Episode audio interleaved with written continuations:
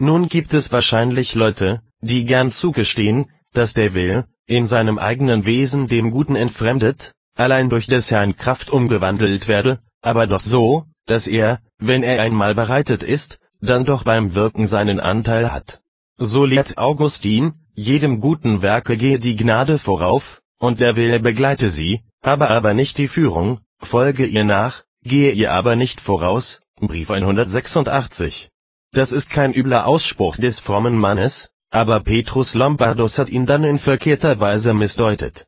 Nach meiner Überzeugung zeigen die oben angeführten Prophetenworte und noch weitere Stellen zweierlei, erstens bessert der Herr unseren bösen Willen, ja er schafft ihn ab, und zweitens setzt er von sich aus einen guten an seine Stelle.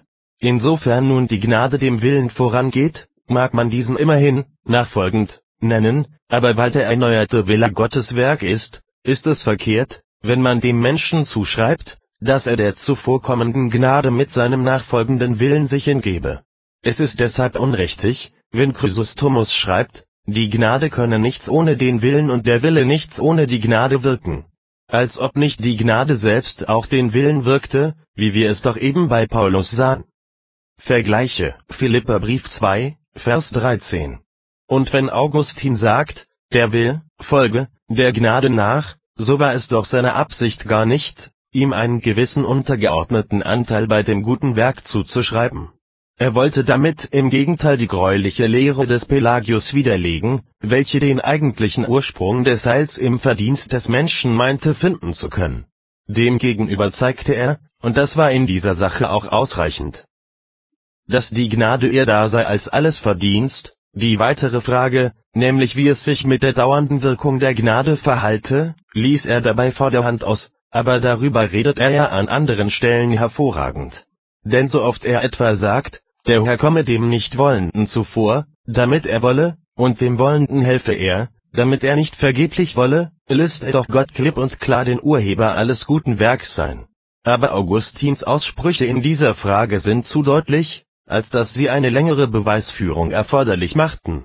So sagt er auch, da mühen sich die Menschen, um in unserem Willen zu finden, was unser eigenes sei und nicht von Gott herkäme, aber ich weiß nicht, wie man das finden soll. Von Schuld und Vergebung der Sünden.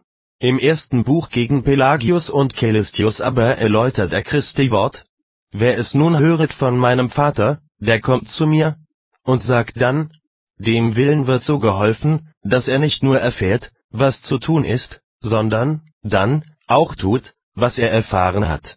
Aber wenn Gott solche Lehre erteilt, nicht durch den Buchstaben des Gesetzes, sondern durch die Gnade des Heiligen Geistes, so geschieht das so, dass jeder das, was er gelernt hat, nun nicht nur erkennt und sieht, sondern auch wollend verlangt und handelnd vollbringt